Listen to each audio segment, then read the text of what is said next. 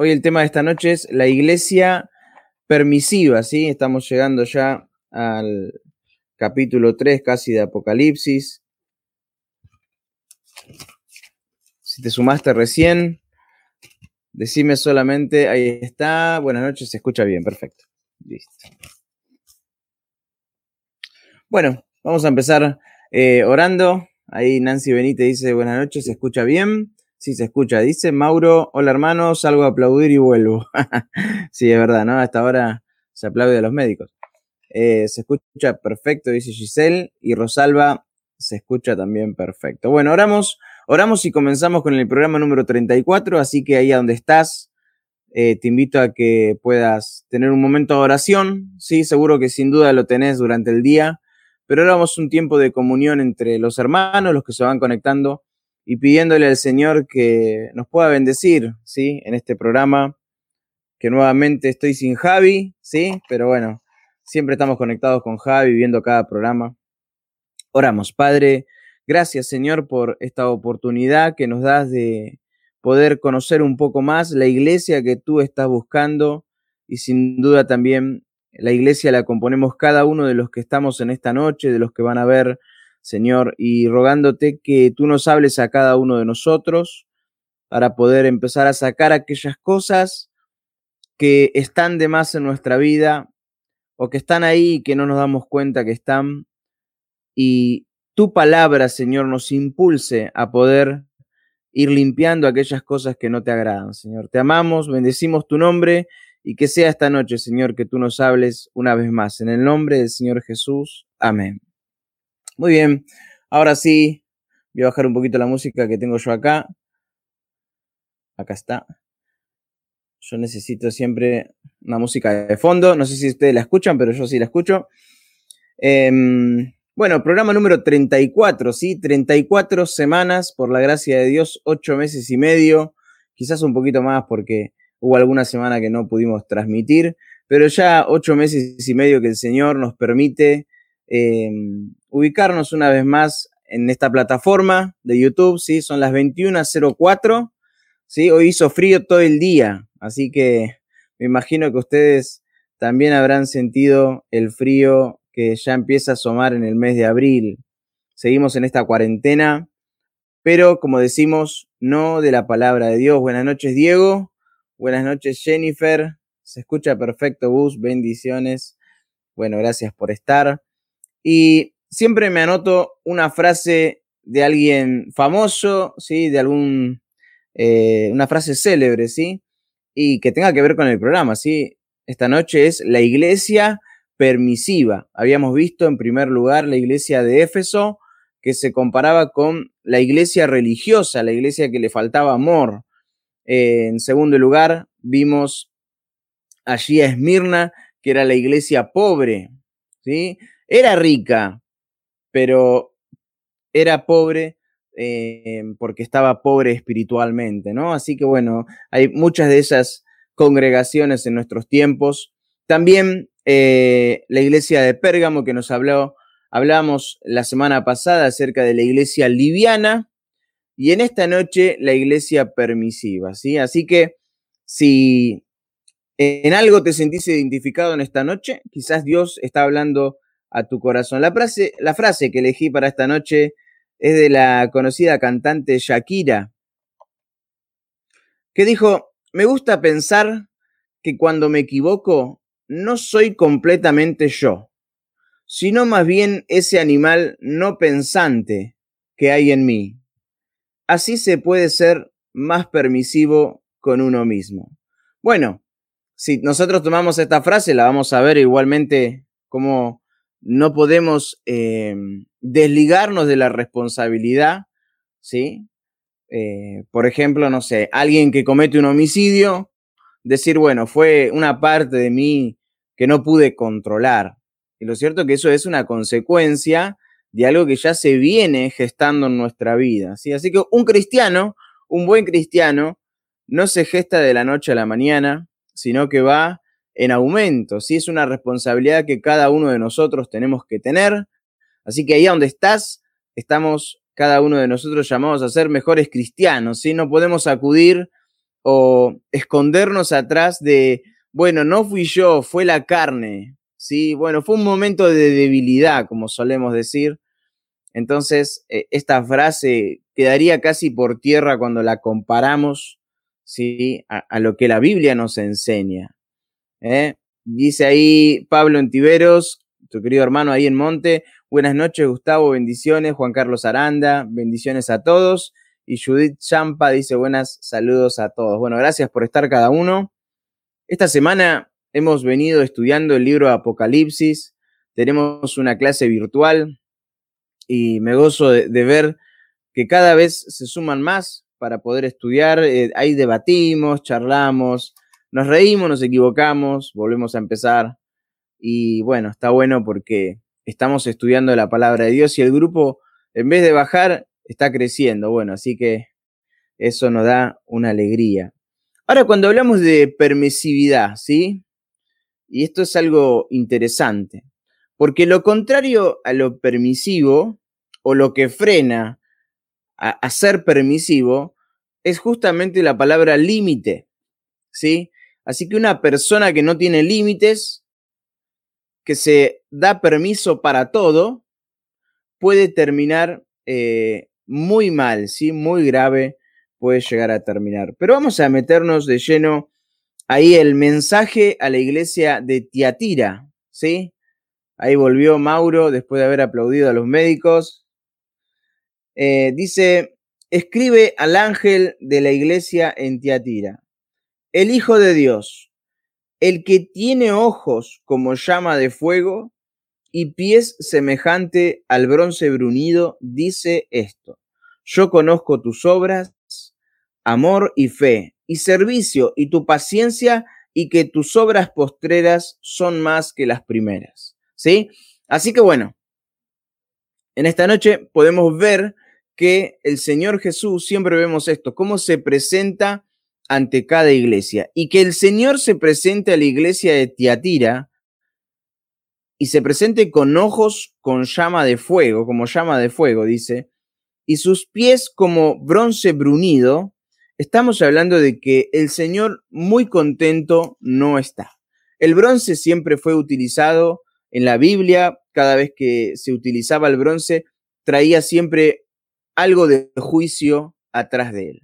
Así que el bronce y, la parte que dice bronce brunido se refiere a un bronce que le han sacado mucho brillo, ¿sí? A, un bronce que realmente eh, tiene un súper acabado. Pero también la, frase brunido tiene también eh, como significado fastidiar. Y sin duda que una iglesia que es permisiva al Señor no le agrada. Y los cristianos que son permisivos, el Señor no le agrada. ¿sí? Por eso es importante que, que podamos estudiar en esta noche. Hola Emilia, hola Claudia. Dice Claudia, hola Gus, bendiciones para todos los hermanos. Emilia dice, buenas noches, mi querido hermano, bendiciones para vos y tu familia. Gracias, gracias por los saludos. Eh, y que el Señor se presente de esta manera, sin duda que no estamos hablando de que el Señor esté muy contento. ¿Cómo el Señor se va a presentar con llama de fuego? Con sus ojos como llama de fuego. Es que realmente está molesto. Y todo cristiano y esto ocurre mucho en esta época, habrá ocurrido en otras épocas, pero en esta época la, línea del límite se fue corriendo cada vez un poco más para adelante.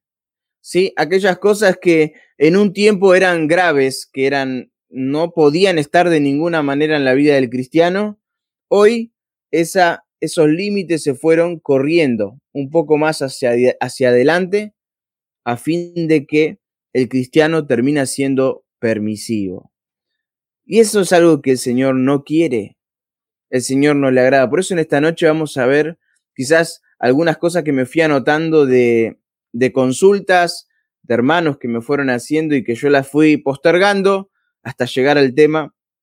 Así que esta noche vamos a contestar alguna de ellas, como por ejemplo el tema de la mantilla. Siempre hablamos de ese tema de la mantilla Así que bueno, voy a, compartir algo acerca del velo para mostrar más que nada la posición que hay en la Biblia, ¿sí? Y cómo el hombre, algo que fue tan, pero tan eh, riguroso en su primer momento y que se lo tomaba como doctrina, cómo fue corriendo la vara, ¿no? Fue corriendo la vara, pero no para mejor, sino para peor. La iglesia se ha ido modernizando con el mundo para no quedar atrás. Y la iglesia no es una empresa. La iglesia no es un lugar de capitales donde uno puede decir, bueno, no me, esto no me rinde, vamos a hacer otra cosa. La iglesia es el lugar donde todas las personas que entran deben salir con la presencia de Dios en sus vidas.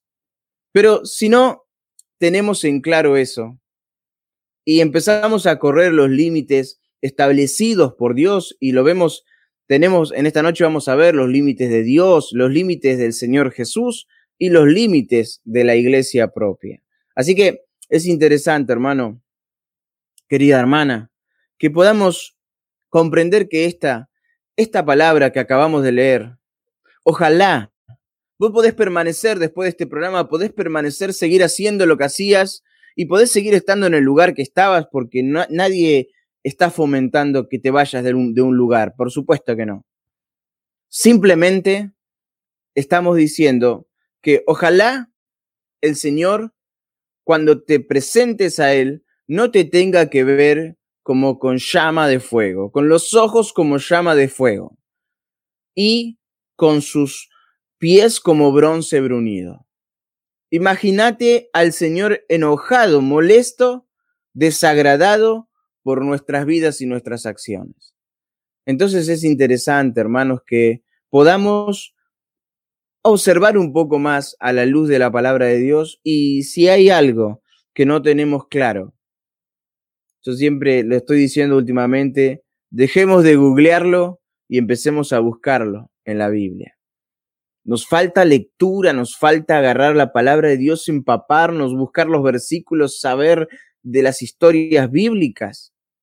Hoy se habla en las iglesias de muchos subtemas, pero los temas importantes se han dejado de lado, porque no es tan importante. Pero no hay nada más importante que volver a la fuente que nos da vida a cada uno de nosotros. ¿Sí? Así que es importante que entendamos que sí es cierto, el Señor Jesús murió en la cruz del Calvario, abrió sus brazos de amor hacia nosotros, pero aún hay más que esa cruz.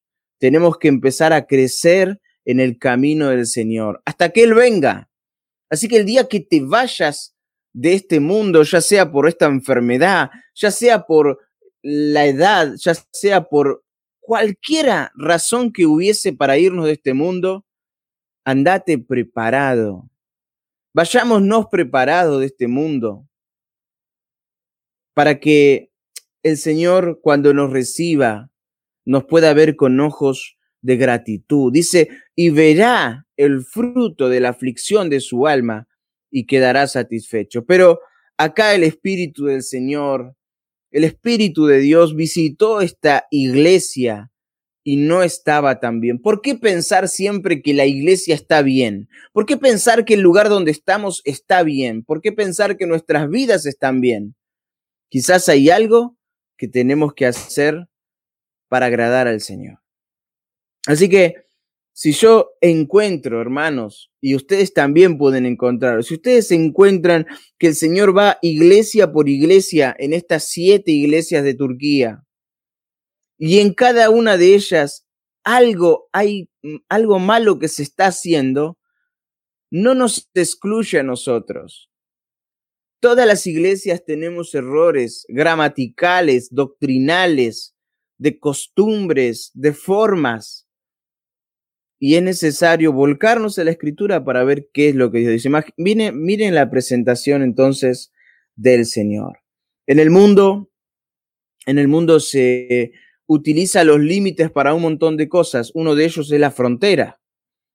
La frontera eh, en todos los países es el límite. De un lado tenés un país y del otro lado tenés otro país. Querido hermano, querido amigo que estás en esta noche, estábamos y pertenecíamos al reino de Satanás. Pertenecíamos a la condenación del pecado. y el Señor nos trajo a su frontera, nos hizo pasar del otro lado y ahora somos y estamos del lado del reino de Dios. Así que esto es fundamental, estar del lado del reino de Dios. La policía sabe que toda persona que se pasa del límite de una frontera ya no tiene jurisdicción. La policía misma dice, estábamos en Tigre, pero pasó la jurisdicción de Morón y ya no lo pudimos seguir. Increíblemente. ¿Cómo una, un ladrón puede escaparse de la mano de la policía, de la mano de la justicia, cuando le correspondía ser atrapado, pero sin embargo logra escaparse, logra salir solo por una línea, una línea que marcaba una jurisdicción. Así hizo el Dios con nosotros, así hizo el Señor con nosotros. Nosotros merecíamos ser atrapados, nosotros merecíamos ir a la condenación eterna. La justicia de Dios, todo tenía que caer sobre nuestras vidas ser juzgados totalmente, pero la misericordia de Dios hizo que nos cambiara de jurisdicción. Ahora no tenemos ciudadanía acá en la tierra, tenemos ciudadanía en el cielo. ¿Merecía el ladrón morir en la cruz? Sí, merecía. ¿Merecía ir al infierno? Sí, merecía. Pero Dios tuvo gracia sobre su vida y cambió su destino en el último instante de su vida, en el último minuto cambió su destino para que ahora pueda tener un lugar en el cielo. Mira qué maravilloso que es el Señor. Y claro, si estamos viendo que una iglesia religiosa que no está bien espiritualmente, que está pobre espiritualmente, que es liviana, consecuentemente, consecuentemente también va a ser permisiva, y así es nuestra vida. Buenas noches, Estefanía, gracias por estar. Así es nuestra vida. A medida que vamos eh, alejándonos del primer amor, dejamos de lado el primer amor y empezamos a ser religiosos, en algún momento ya al hacer todo por rutina, al ya no interesarnos leer la palabra y aprender, ya empezamos a ser pobres espiritualmente. Y a medida que somos pobres espiritualmente, vamos a ser livianos. Y si somos livianos, vamos a ser permisivos. Por eso es una, una consecuencia atrás de la otra. Y la pregunta que hago en esta noche es, ¿debe el cristiano tener límites? ¿Deben las iglesias tener límites? Adán y Eva en el Edén, Dios le dijo, coman de todos menos de ese. Puso un límite para que no vaya a perjudicar su vida. Y sin embargo, Adán y Eva desobedecieron la voz de Dios. Dijo, no, no será tan malo comer al fin y al cabo un fruto. Si se ve delicioso, ¿qué tiene de malo? No hay nada de malo en él. Y, al participar de ese fruto, al cruzar el límite que Dios había puesto, finalmente vino destrucción para sus vidas destrucción espiritual, pérdida de comunión con Dios, pérdida de una, de una relación íntima, porque eso hace el pecado. El pecado nos corta la señal de Wi-Fi, nos corta la señal con Dios, nos anula completamente y quedamos totalmente incomunicados. Solo el, el verdadero arrepentimiento nos va a traer una nueva conexión con Dios. Buenas noches, eh, Jimena, nuestra hermana Shindok Sud, eh, Ana Bella dice hola, nuestra hermana ahí también de, Villa Domínico, ¿no? Job también, en la vida de Job podemos ver un límite. Job estaba eh, siendo atacado por Satanás, pero Dios le puso un límite a Satanás, le dijo, no vas a tocar su alma, no lo vas, no lo vas a poder matar. Dios estaba preservando la vida de Job, preservó la vida de Jesús. Así es, en esta noche también podemos ver un límite para nuestra vida. Si no tenemos límites, si no le ponemos límites a nuestros hijos, si nuestros padres no nos hubieran puesto límites, si no nos ponen límites en el trabajo, si no nos pone límites el gobierno y nos dice no salgan de su casa, estaríamos hoy lamentando miles y miles de muertes. Uno al lado del otro muriéndose, la gente apilada en la calle muriéndose. Por eso es importante y la iglesia no queda excluida de esto. La iglesia también tiene que tener límites. Adrián Escobar dice, Gustavo, muchas bendiciones, estamos toda la familia mirando con los suegros, Dios te bendiga, bueno, un saludo muy grande. Ahí Adrián estuvo compartiendo la palabra, me pude enganchar un poquito, pero muy lindo lo que estabas compartiendo, Adrián, así que eh, que sigas así adelante en el camino del Señor. Pero también quiero hablar de que para entrar al cielo hay límites. Hace muy poquito, eh, imagínate a Dios dejando pasar a todos al cielo, ¿sí? Como por ahí alguna vez alguien dijo, Dios es tan bueno que al final al cabo, al fin al cabo, va a perdonar a todos, a todos va a perdonar y va a entrar al cielo. Pero Dios estableció límites. No van a ir todos al cielo. Pero no es algo que Dios dijo, bueno, vos vas y vos no, vos sí, vos no. Dios dice que Él quiere que todos sean salvos. Pero esto no es así. El ser humano no quiere arrepentirse, no quiere doblegar su corazón, reconocer, y muchas veces lo reconoce como el ladrón en la cruz, en el último instante de su vida, y algunos ni siquiera llegan a eso. Postergan y postergan esa decisión cuando se pierden lo mejor de sus vidas. Dios estableció límites para que las personas puedan entrar al cielo. En el mundo actual que vivimos y desde hace muchísimos años, está establecido que hay un purgatorio. Hay un lugar donde las personas acá en el mundo pueden abonarle a alguien para que pueda hacer eh, un sacramento por esa persona que quizás vivió toda su vida lejos de Dios, pero alguien puede orar por esa persona, interceder para que pueda tener una oportunidad allá arriba, pagar todos sus pecados y quedar eximido. No existe eso en la Biblia. No hay una sola parte donde diga que después de la muerte hay un purgatorio. La Biblia dice en Hebreos 9, versículos 27 al 28, quiero leerlo para que veas que lo dice la palabra, no lo digo yo, dice, y de la manera que está establecido para los hombres, que mueran una sola vez, y después de esto, el juicio.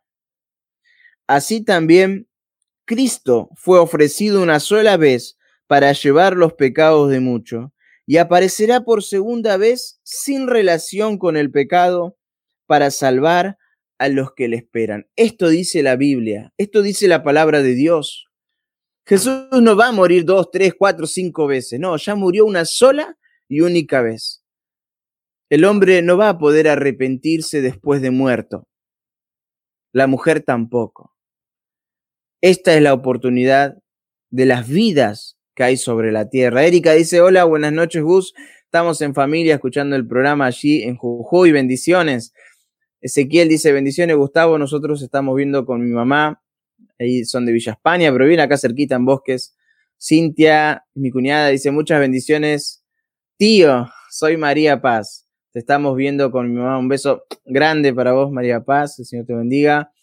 Y ahí está mi papá también, Daniel Martínez. Hola, bendiciones. La iglesia sigue avanzando, no se detiene, su palabra corre y es glorificada, su espíritu se sigue moviendo, no necesita permiso para circular. Sigamos firmes y adelante. Muy bien, sí perfecto ese aporte que tiene que ver un poco con lo que voy a compartir más adelante. Pero vamos a ver los límites de Dios. Por ejemplo, en Éxodo 19:12, Dios siempre puso límites. Éxodo 19:12 dice, y señalarás términos al pueblo en derredor, diciendo, guardaos, no subáis al monte ni toquéis sus límites. Cualquiera que tocar el monte, de seguro morirá. Dios sabía que había límites, así como lo había en el Edén, que van a arruinar nuestra vida. Por eso la palabra de Dios es el mejor manual para la vida del ser humano. En ella podemos encontrar todos los límites para nuestra vida y así poder estar dentro de los límites de Dios. Cuando éramos chiquitos estábamos en los límites de mamá y papá. Ellos nos decían qué era lo que teníamos que hacer, obedecíamos o no. Sí, a veces no hacemos tanto caso, pero eh, lo cierto es que hay límites que la Biblia ha marcado. Honra a tu padre y a tu madre, ¿sí? Para que tengas larga vida sobre esta tierra. También vemos eh, los límites para el ser humano en cuanto a su trabajo, en cuanto a, las deudas, en cuanto a eh, la forma de manejar su hogar, su, esposa, sus hijos, eh, todo. La Biblia es un compendio de 66 libros que no solo nos acercan a Dios y nos muestran el camino de la salvación. En Romanos capítulo 12 y capítulo 13 solamente en dos capítulos hay 62 deberes cristianos. Así que mira cuántos límites Dios ha establecido para nuestra vida, para que siempre para protegernos, siempre para que no no nos pasemos del otro lado, sí, para preservarnos de las garras del enemigo. Ramón dice, Gus, abrazo enorme acá con la familia, que la obediencia sea nuestro límite. Amén. Amén. Bendiciones. Vamos a ver los límites de Jesús, por ejemplo. Ahí en Mateo 26, versículos 45 y 46. Dice así la palabra de Dios. Entonces vino a sus discípulos y les dijo, dormid ya y descansad. He aquí ha llegado la hora y el Hijo del Hombre es entregado en mano de pecadores. Levantaos, vamos, ved, se acerca el que me entrega. Y ahí también encontramos que el Señor Jesús sabía y conocía sus límites. Él decía, levántense, la hora ha llegado. Él sabía que ese era el límite de la vida para él en la tierra. Imagínate conocer el límite de tu vida, cuántas cosas harías, a cuántos llamarías para invitarlos, invitarlos a, tener una última cena, a comer, pero ese llamado no lo tenemos, no sabemos cuándo es. Y siempre digo que ese llamado, ese límite del cual nosotros no estábamos enterados, hace que otras personas se reúnan alrededor nuestro para darnos el último adiós. Así que podemos vivir esta vida ilimitadamente lejos de Dios. El hijo pródigo decidió irse, alejarse y dijo, bueno, yo me voy, hago mi vida, porque todas las personas dicen, hago mi vida, es mi vida, no es tuya, es mi vientre, es, es mi cuerpo. Pero lo cierto es que cuando los límites que nosotros pasamos, en principal transgrediendo la palabra de Dios, son límites mortales para nuestra vida. Hay muchos jóvenes que se han alejado de Dios y han rozado su vida con la muerte tras la salida de boliches bailables. Han sido golpeados por muchos. Hay jóvenes que han rozado la muerte al alejarse de Dios y tener accidentes. Eh, y todas, no solo los jóvenes, también las personas adultas. ¿Cuántos de nosotros, cuando hemos querido vivir lejos de los límites de Dios, nos ha ido mal? Por eso es importante que si Dios estableció límites, si Jesús dice, yo tengo límites, este es mi límite. Jesús nunca se fue de Israel. Jesús todo su recorrido fue caminando todo, todo adentro de Israel, porque después iba a haber personas que iban a llevar el Evangelio por todo el mundo. Él no buscó ser famoso, pero fue la persona más famosa de toda la humanidad. Él decía, no le digas a nadie lo que he hecho contigo. Pero la persona no podía aguantarse, iba y le contaba a todos lo que el Señor había hecho. Su fama llegaba, pasaba y dice que venían de otras aldeas. Lo que nunca pasaba, los judíos y los samaritanos no se podían hablar, pero no cesaba de venir gente de Samaria y estar cerca de Jesús. Así que qué importante es saber que Jesús conocía el límite de su vida. Y no por eso, porque él sabía, bueno, ahora llegó mi hora. Bueno, entonces ahora me voy a poner las pilas y voy a empezar a predicar. No, el Señor empezó su ministerio y lo terminó. Tuvo momentos donde a veces tuvo sed, tuvo derrotado en el cansancio. Dice que eh, muchas veces dice, no tengo donde recostar mi cabeza. Físicamente, pero él nunca, su espíritu nunca pudo apartarse del camino de Dios. Era el Hijo de Dios. Así que nosotros como hijos de Dios quizás tenemos nuestros bajones, nuestras derrotas, caemos en aflicción, vemos a, los hijos que por ahí, hay muchos padres que ven que sus hijos eh, están yéndose del camino del Señor, tranquilo, tranquila. Orá, tu esposo que se está apartando, orá, el Señor lo va a traer, si es su voluntad. Va a preparar el corazón, el camino, las personas para que le puedan predicar. Y solamente las personas que son duras realmente de corazón, como lo fue Faraón, que vio tantos milagros, pero nunca se arrepintió.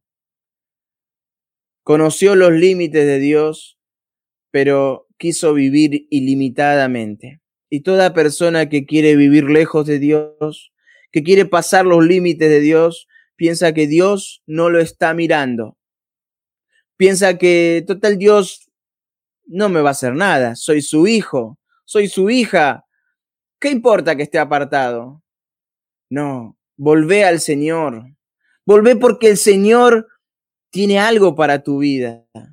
No te salgas de los límites de Dios, no te salgas. Y los límites de la iglesia que están ahí, búsquenlo en Primera Corintios. Van a encontrar en Primera Timoteo, en Segunda Timoteo, en Primera Juan, en Primera Pedro. Todos esos capítulos van a hablar de los límites de la iglesia que tenemos que tener como hijos de Dios. Janina Quiroz dice, hola Gus, bendiciones acá, escuchándote con mi marido. Bueno, un, beso grande para los dos, el Señor los bendiga, gracias por estar también estudiando ahí el Apocalipsis. Norma dice, hola, bendiciones para todos, saludos para Lucas. Norma. Jorge dice, hola Gus, acá Jorge y Pato, bendiciones para todos los hermanos. Ángel Rodríguez, nuestro querido hermano. Hola hermano, desde casa mirando el programa en familia también, saludos, que Dios los bendiga. Claudia dice, hola Gustavo, soy Ángel, bendiciones compartiendo la palabra con Claudia. Y Mirta, una, querida hermana que conocí también a través de mi papá, dice, bendiciones Gustavo, desde Ríos de Vida Quilmes terminó la Santa Cena hermosa. Bueno, gracias por estar, eh, por ir eh, conectándose. Tenemos un Dios ilimitado, es ilimitado el Dios que tenemos, pero que sea ilimitado quiere decir que no tiene límites. Oh sí, el Dios que tenemos es un Dios ilimitado en cuanto a su poder, su gracia, su misericordia, pero Él tiene límites. Él nunca, nunca pecaría, por ejemplo. Nunca se arrepentiría porque es un creador perfecto. Es un Dios todopoderoso. Parece que Dios, yo estaba pensando y digo, me levanto a la mañana y Dios está acá. Y estoy, me voy arriba y Dios está ahí. Y cuando me voy al baño, Dios está ahí. Te vas a comprar, Dios está ahí. Dios es ilimitado, está en todos lados. Pero nosotros sentimos que cuando salimos de la iglesia, Dios ya no nos está mirando. Ya puedo volver y hacer mi vida como siempre. Cerramos la Biblia y parece que la presencia de Dios ya se terminó. No. La presencia de Dios tiene que seguir estando en nuestras vidas. Dice un versículo, dice, ¿estás enfermo? Ora, alaba, canta alabanzas. ¿Estás triste? Canta alabanzas. Siempre tenés que sentir la presencia del Señor. Y si estás pasando una aflicción, orá, orá al Señor. Qué fácil es muchas veces compartir, lo digo por mí mismo, cuántas veces eh, comparto muchos versículos en, la, en Facebook, en todos lados. Y muchas veces me llega una aflicción y no me acuerdo de esos versículos que puse. Y capaz me estoy quejando. Y no, no debe ser así. No tenemos, muchas veces damos una palabra, pero nos olvidamos que esa palabra también es para nosotros. Así que tratemos siempre de incluirnos dentro de la palabra de Dios. Y todo lo que se va de los límites, querido amigo, todo lo que se va de los límites es un desastre. Fíjate que cuando el mar excede los límites, es un tsunami, hace un desastre, arrasa con todas las casas y personas. Cuando el viento se va de, de sus límites, se forman tornados, huracanes y hace un desastre. El ser humano cuando se va del límite de Dios hace un desastre. Hace poquito la policía entró a una casa porque alguien llamó que escuchaba gritos. Entró la policía y había un hombre arriba de una mujer y con el martillo levantado para pegarle en la cabeza. ¿A dónde hemos llegado? El hombre, el hombre está loco. Y la mujer eh, está también en ese, en ese rumbo también, tratando de subirse como si fuera una guerra de géneros, a ver quién puede destruir más al otro. El Señor no vino a eso. El Señor vino a unirnos, a que como seres humanos no podamos decir como esa frase que leímos al principio, que la vuelvo a leer, decía, me gusta pensar que cuando me equivoco no soy completamente yo, sino más bien ese animal no pensante que hay en mí. Así se puede ser más permisivo con uno mismo. Qué loco, ¿no? Pecamos y decimos, bueno, porque estaba en la carne, bueno, y bueno, estaba débil, un momento de debilidad. No, ¿Puede pasar que pequemos? Claro que sí, puede pasar. Podemos, seguramente pecamos todos los días. Ahora, hay pecados, dice la Biblia, que nosotros no se, ni siquiera se debería de nombrar entre nosotros. Así que, hermanos, nos tenemos que alentar los unos a los otros. Y si estás viendo que tu hermano está cometiendo un error, tu hermana, acércate, decile, con la palabra. Tú te habrás desligado de esa responsabilidad. Obviamente con amor, ¿no? Pasando un poquito por las iglesias del Apocalipsis. No solamente con la, con la letra. Dice que la letra mata, pero el espíritu vivifica. No podemos decir, no, porque la Biblia dice esto, esto, esto. No, podemos decirlo con amor. Decir con amor las cosas para que la persona pueda bueno, entenderlo, comprender. No, si tenemos pobreza espiritual, ¿eh? la iglesia de Esmirna, ¿qué podemos darle? Una persona viene y, y como dice, tengo hambre, bueno, voy a estar orando por vos, porque no tenemos palabra para darle. Si no comemos nosotros palabra de Dios, no le vamos a poder dar nunca una palabra a la otra persona. Si somos livianos, viene alguien y dice, bueno, yo tengo este problema, no te hagas problema. Todo tiene solución. En vez de buscar, porque no, nadie busca en la palabra de Dios saber qué es lo que Dios dice. Estamos incorporando nosotros en estos últimos tiempos un lugar de consejería. Y yo me maravillo ver cómo los hermanos consejeros y los hermanos aconsejados, qué lindo es cuando el aconsejado va en busca de, de una palabra, no de un punto de vista, de una palabra, y los consejeros le dan la palabra de Dios. Eso sí que es correcto. Dios está aquí, dice Mirta, tan fuerte como el aire que respiro. Gracias, Señor Jesús. Amén. Amén. Los límites eh, en la vida del cristiano son necesarios. Dios estableció límites. A mí me preguntan, acá lo voy a poner porque es necesario que lo, que lo pueda compartir.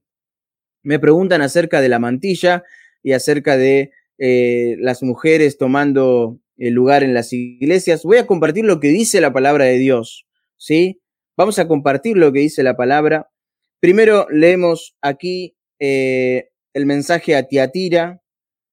Dice, yo conozco tus obras, amor, fe, servicio. Apocalipsis capítulo 2, verso 19. El 20 dice, tengo unas pocas cosas contra ti, que toleras que esa mujer Jezabel, que se dice profetiza, enseñe y seduzca a mis siervos a fornicar y a comer cosas sacrificadas a los ídolos. Y le he dado tiempo para que se arrepienta, pero no quiere arrepentirse de su fornicación. He aquí, bueno, y las palabras que usa son muy duras. Yo la arrojo en cama y en gran tribulación a los que con ella adulteran, si no se arrepienten de las obras de ellas. Dios realmente va a juzgar las vidas que son permisivas. Cuando hay un lugar que todo vale y no hay observación de la palabra de Dios, de la doctrina, dice que perseveraban en la comunión los unos con los otros y en la doctrina de los apóstoles. Esa doctrina que el Señor le transmitió a sus apóstoles y ellos fueron enseñando para la iglesia. Es para la iglesia. Del momento que el Señor Jesús vino hasta el día que te lleve al cielo a través del arrebatamiento, en ese tiempo, todo ese tiempo es para la iglesia. El mensaje es para la iglesia y no puede ser modificado. Dice la Biblia que no podemos quitar ni agregar a la Biblia. Y acá tenemos, por ejemplo, el tema de la mantilla, tema del velo.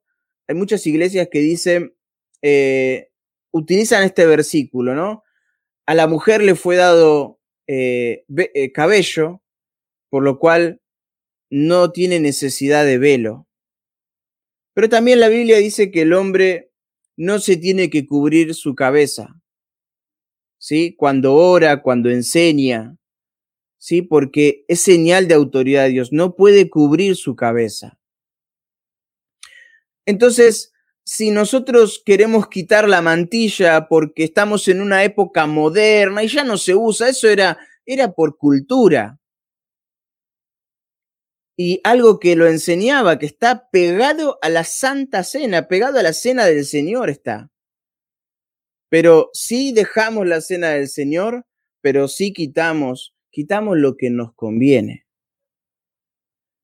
Porque nos es gravoso, porque decimos, no, mejor modernicémonos, no usen, las mujeres no usen velo.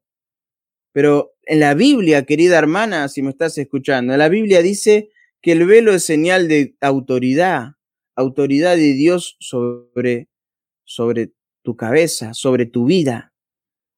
Así que queda en vos no usarlo. No, pero acá nadie lo usa.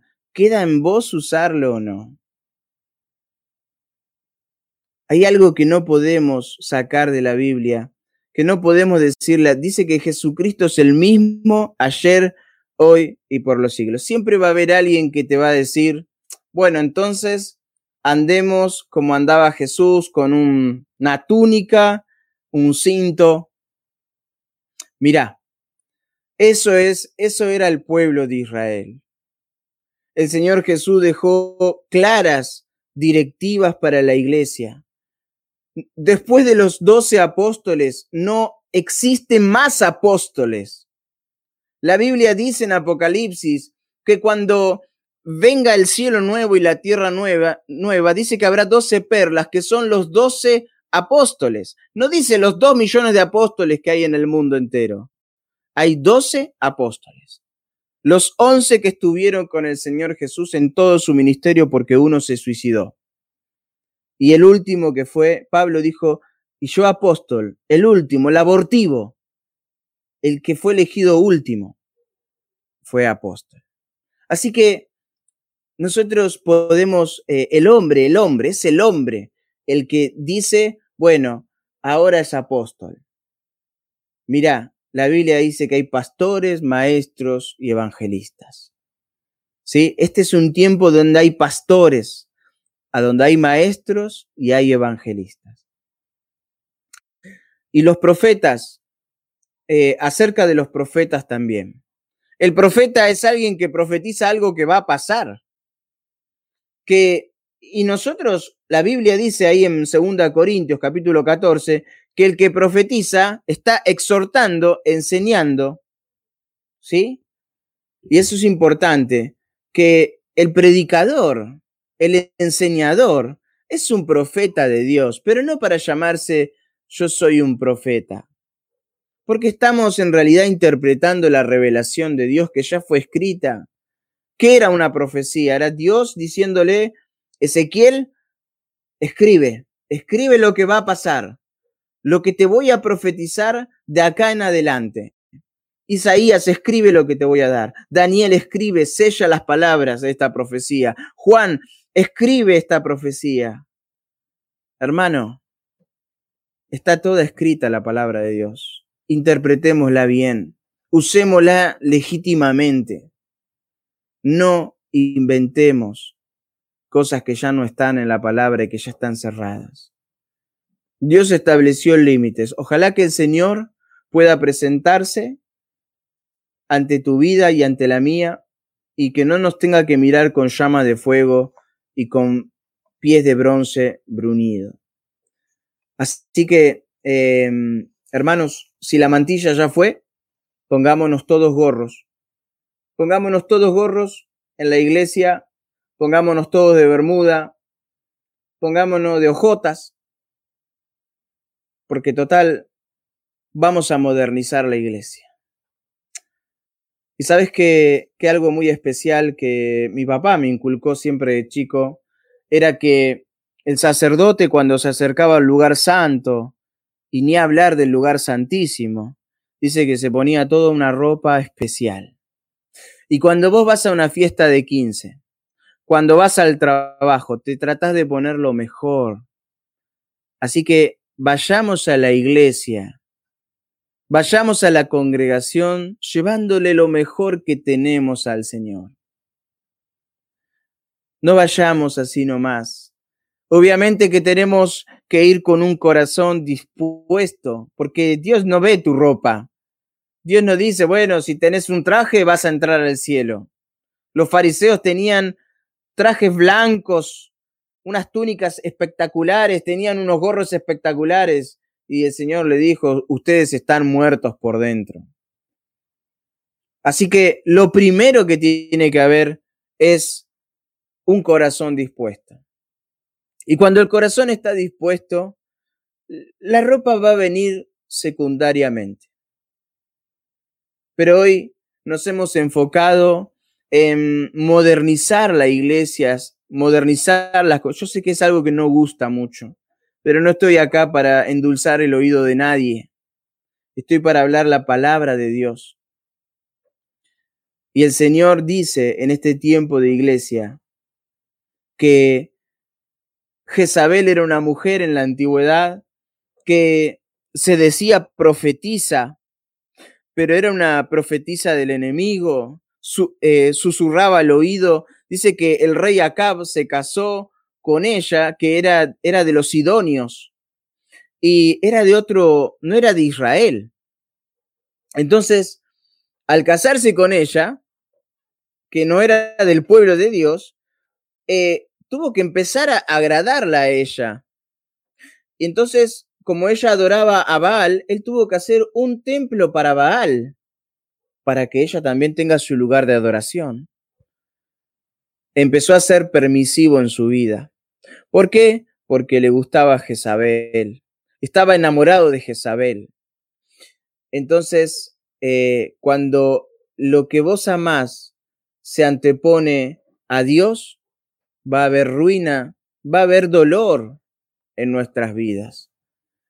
Y esta, este, quizás no, esta Jezabel no es la Jezabel de la antigüedad, pero sí es el espíritu de Jezabel. El espíritu de Jezabel, un espíritu engañoso que hoy uno entra a la casa de uno mismo, vamos a hablarlo de uno mismo, nosotros, mi celular, yo en mi celular mucho tiempo tuve música del mundo, hasta que un día sentí que en una predicación alguien dijo, si revisáramos tu celular, habría mucha música del mundo. Y yo dije, wow, yo me sentí tocado y, y ahora no quiero tener más música del mundo. Pero es porque tenemos que tener un oído obediente, un corazón obediente. Pero si solo estamos donde nos dicen que todo nos va a ir bien, donde te dice que eh, vos eh, confía, confía, tiene que haber algo, una entrega de nuestra parte. Siempre tiene que haber una entrega de nuestra parte, siempre habrá algo que cumplir. Es cierto que la persona tiene que ir como está, como está, tiene que ir a los pies del Señor. Pero dice que después Dios le va a dar una nueva vestidura. Y así hizo el hijo pródigo. Vino todo chamuscado por el pecado, por haberse malgastado todo. El padre igual le dio un abrazo, lo abrazó y le dijo, este es mi hijo, estaba muerto, pero ha resucitado. Señor siempre va a estar dispuesto a recibirte. Inmediatamente dice que le dispuso para que se pueda dar un baño, para que esté limpio, las mejores ropas, un anillo en su dedo y que puedan poner, hacer un banquete para él. Dios te quiere dar lo mejor. Y si Dios te quiere dar lo mejor y te quiere dar las mejores ropas y te quiere dar el mejor anillo, quiere hacer una fiesta para vos, ¿qué estás esperando? Anda a los pies del Señor. Dice Juan Carlos, en la iglesia se debe ver la gloria de Dios. Jesús y no la gloria del hombre y la mujer. Por ello debe cubrirse para que solo se vea la gloria de Dios. Y agrega, y por causa de los ángeles. La mujer debe tener señal de autoridad sobre su cabeza. Esto es doctrina y una de las características distintivas de las asambleas de los hermanos. Bueno, estamos enseñando, ¿no? Esta doctrina de parte de Dios en la cual seguimos perseverando porque dice nos dice ahí la palabra de Dios que perseveraban en la doctrina de los apóstoles, en la comunión unos con otros. Muchas luces, mucho humo, poco estudio de la palabra de Dios. Mucha alabanza, poca lectura, poca visitación, poca evangelización. Estamos pasando los límites. Y con respecto a Tiatira, que tiene, tiene un, emblema ahí que es la parte de seducción, también me llama la atención. Eh, no hace mucho fui a un lugar donde alguien dijo, en mi iglesia hay chicas y todos los chicos empezaron a silbar. La iglesia no está para ofrecer a los jóvenes como un pedazo de carne. De ninguna manera. La iglesia es un lugar donde solamente tenemos que inspirar a las personas a seguir pareciéndose más al Señor. Así que eh, tenemos que cuidar estas cosas. Y terminamos con esto, la promesa de Dios dice, al que venciere, ¿eh? al que venciere, no, no, no, nadie te está obligando a hacer nada. Dice la, la promesa es del Señor, dice, al que venciere y guardare mis obras hasta el fin, yo le daré autoridad sobre las naciones. las regirá con vara de hierro y serán quebradas como vaso de alfarero, como yo también la he recibido de mi Padre. Y le daré la estrella de la mañana, el que tiene oído, oiga lo que el Espíritu dice a las iglesias. Así que, ¿cómo vamos a pensar en juzgar a las naciones si primero no juzgamos nuestras vidas? Si primero no juzgamos qué cosas no están bien. Y quiero terminar con un versículo, 1 Corintios, capítulo 10, versículo 23 al 24. Dice, todo me es lícito, pero no todo conviene. Todo me es lícito, pero no todo edifica.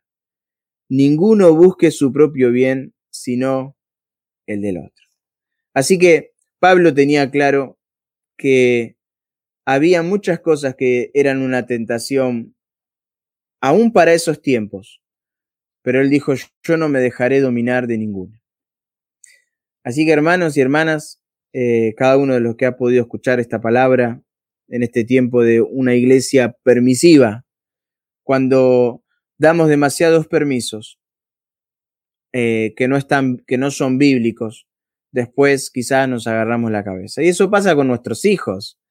Olvidémonos de ahora de la iglesia un poco si a nuestros hijos no, no le ponemos límites, después hay un hijo que es contestador, una hija contestadora, hijos rebeldes, hay que ponerle límites. Muchas veces eh, hay chicos que no, que a pesar de que recibieron límites, porque los límites son una cosa, el castigo es otro. Hay padres que le pegan y le pegan a sus hijos, pero no logran en ellos eh, hacer caso. ¿Y sabes qué pasa? Que falta la autoridad de Dios en nuestras vidas. Cuando Dios te da esa autoridad como papá y vos te pones bien en las cosas del Señor y empezás a leer su palabra. Yo antes retaba a mis hijos, los retaba y les decía, les hablaba de la vida. Les decía, porque el mundo, porque esto. El día que estuve bien en las cosas del Señor, o pienso que estuve bien, yo le decía, porque Dios dice, Dios dice en su palabra. Mirá qué lindo cuando cambia tu lenguaje. ¿Sí? Porque hay uno dice, ¿pero qué querés ser en la vida? Uno le dice a sus hijos.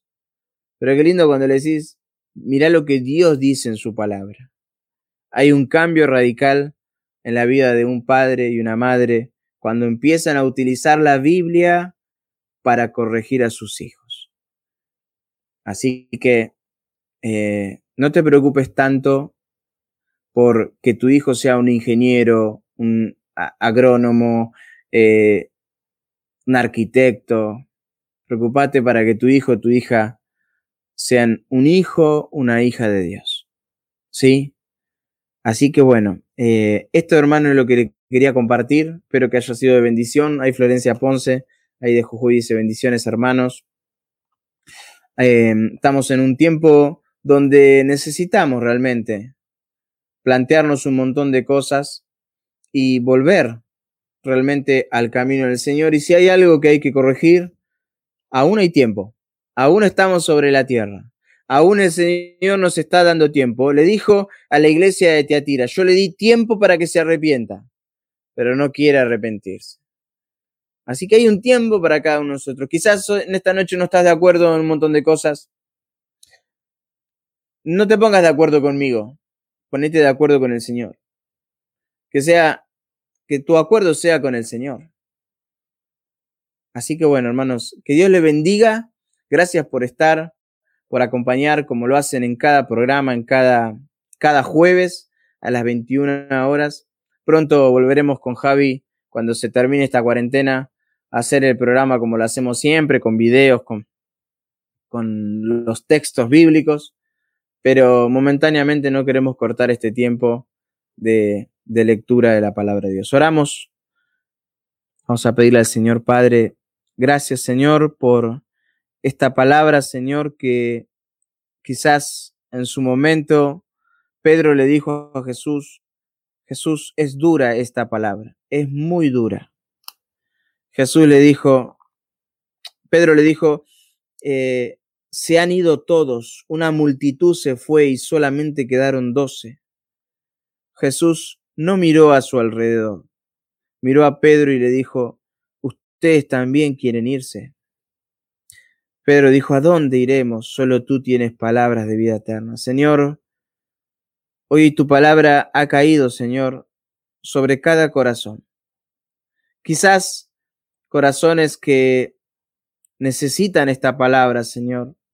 Y rogamos, Señor, que tú puedas obrar para que esta palabra dé el resultado que tú esperas, Señor. Dice, mi palabra no volverá vacía, Señor. Padre amado, quiero pedirte por eh, este amigo, Señor, de Pablo Ontivero, Señor. Queremos pedirte por él. Sabemos que está con un, con un cáncer, está pasando un problema muy grande, Señor. Pero queremos pedirte primero que, más allá de esta enfermedad, Señor, que rogamos que pongas tu mano de sanidad. Queremos pedirte por su corazón, que aún no es de Cristo, Señor. Tiempo corre, corre para él, Señor. Queremos pedirte que él pueda tomar esta decisión de recibir a Cristo como su Salvador personal, Señor. Padre amado, perdónanos si te estamos desagradando, Señor. Perdónanos si en nuestra vida hay cosas que aún no te agradan. Que tú nos ayudes a quitarla para poder agradarte, Señor. Que puedas vernos con ojos que te agradan, Señor. Padre, te amamos, bendecimos tu nombre y entregamos esta palabra que dice que es fiel y verdadera, y digna de ser recibida por todos los hombres. Señor, gracias en el nombre del Señor Jesús.